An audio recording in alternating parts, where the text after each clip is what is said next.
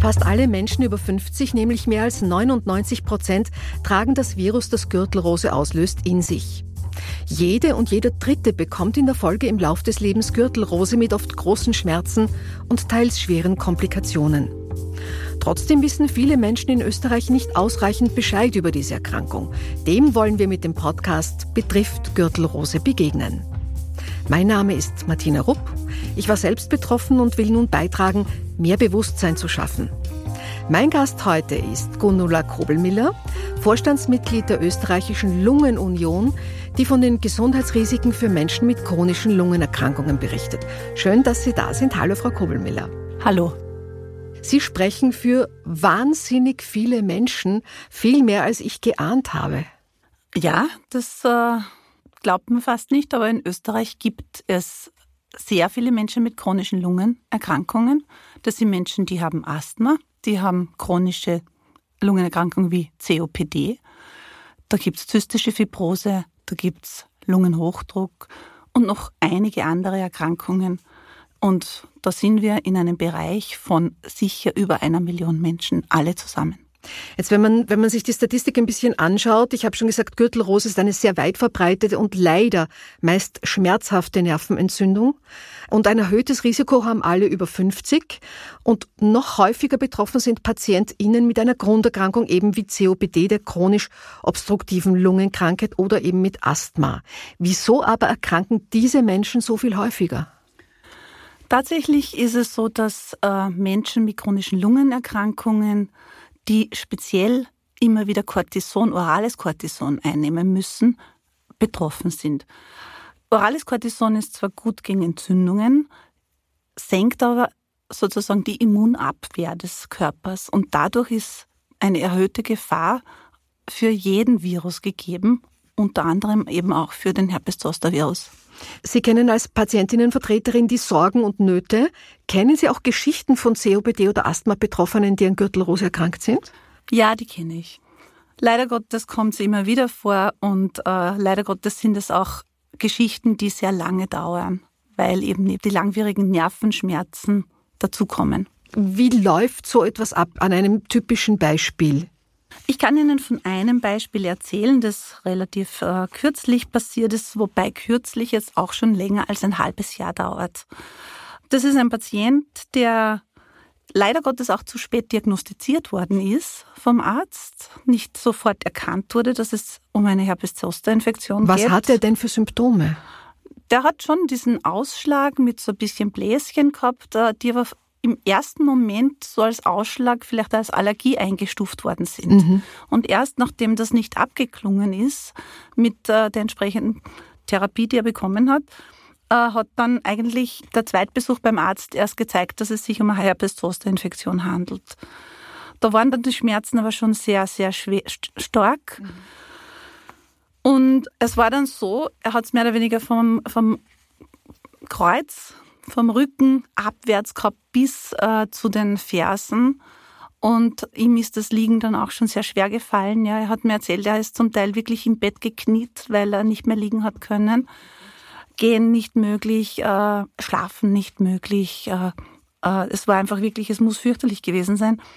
Er hat dann auch gemeint, er hat äh, gegen die Nervenschmerzen und die allgemeine Lage dann eben Antidepressiva und eben Medikamente gegen Nervenschmerzen bekommen, wobei er dadurch seine Stimmbänder extrem ausgetrocknet hat. Ja, das äh, dürfte eine Nebenwirkung gewesen sein von einem der Medikamente. Das ist dann nach, einer, nach vier Monaten abgesetzt worden, weil er die Stimme vers, äh, verloren hat.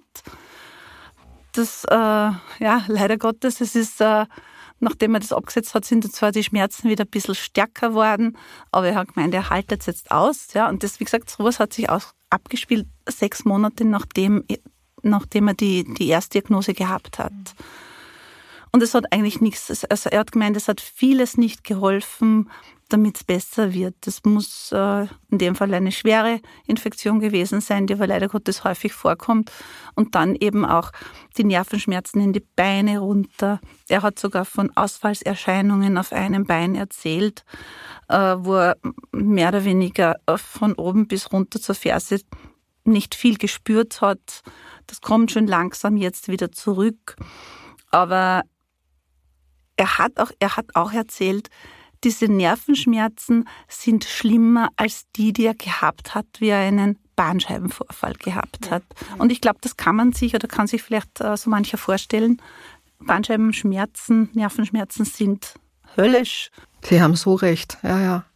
Äh, jetzt sind wir hier nicht zusammen in diesem Podcast, um ja, sensationsheischend Orgegeschichten einander zu erzählen, sondern einfach um zu informieren, um aufzuklären, denn die Zahlen sind ja klar. Studien zeigen, dass COPD- und Asthma-Patientinnen ein etwa 10 bis 30 Prozent höheres Risiko haben, an Gürtelrose zu erkranken, als Personen ohne Grunderkrankungen.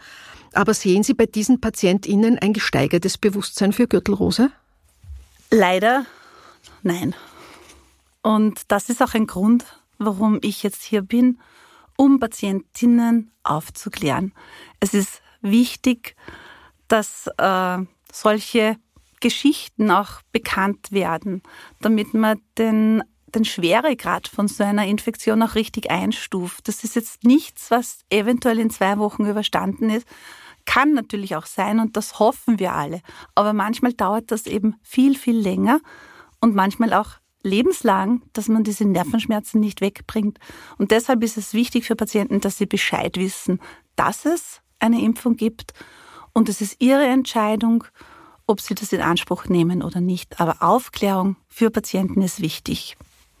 Was bedeutet denn eine zusätzlich potenziell schwere Erkrankung wie die Gürtelrose mit den von Ihnen schon angesprochenen Langzeitfolgen für Patienten mit COPD oder Asthma? Grundsätzlich für Menschen mit chronischen Lungenerkrankungen äh, heißt das immer noch mehr Medikamente. Sie nehmen ja täglich eh ihre Dosis an Medikamenten ein oder mehr als äh, normal.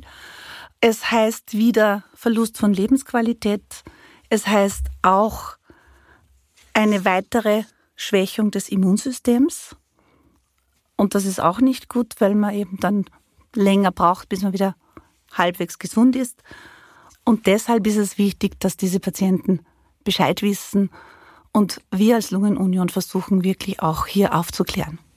Bitte nicht falsch verstehen, wir sind weit davon entfernt, irgendjemanden anschwärzen zu wollen oder irgendjemandem Vorwürfe zu machen. Aber Sie haben gerade erwähnt, dass der, der Patient aus Ihrem Beispiel sehr spät diagnostiziert wurde. Ich weiß, ich möchte es auch gar nicht jetzt sagen, ob es vielleicht ein Lungenfacharzt war oder ein Allgemeinmediziner. Aber äh, wenn wir schon bei COPD und Asthma sind, wissen denn die Lungenfachärzte im Allgemeinen um das Risiko Bescheid oder gibt es hier Aufklärungsbedarf? Ich persönlich glaube, es gibt noch Aufklärungsbedarf.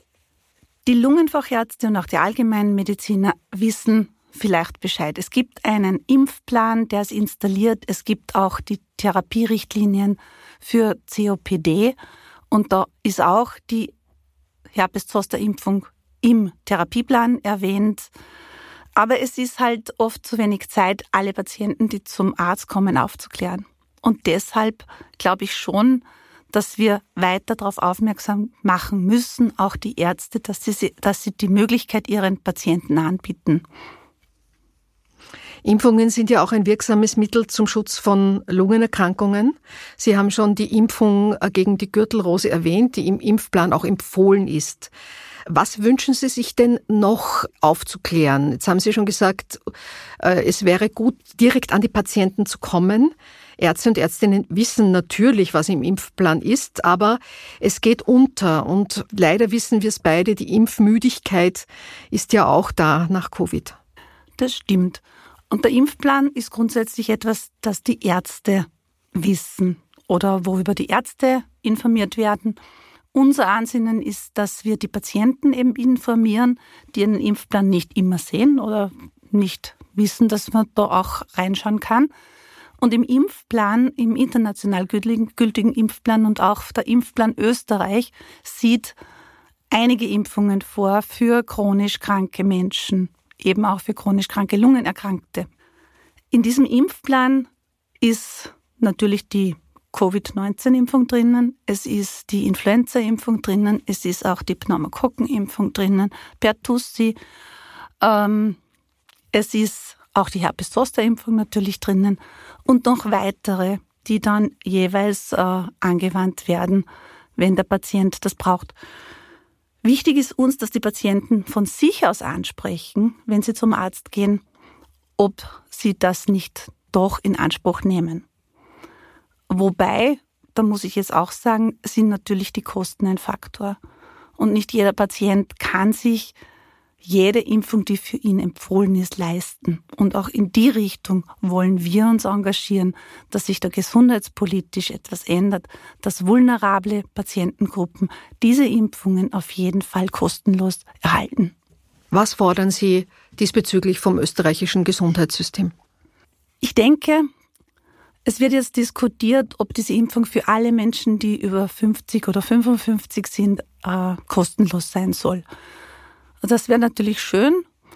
Äh, bei der momentanen Impfwilligkeit in Österreich, Sie haben es schon angesprochen, ist es aber so, dass ich mir denke, es sollte auf jeden Fall für die vulnerablen Gruppen, und ich spreche für die chronisch Kranken mit Lungenerkrankungen, diese Impfung auf jeden Fall frei sein.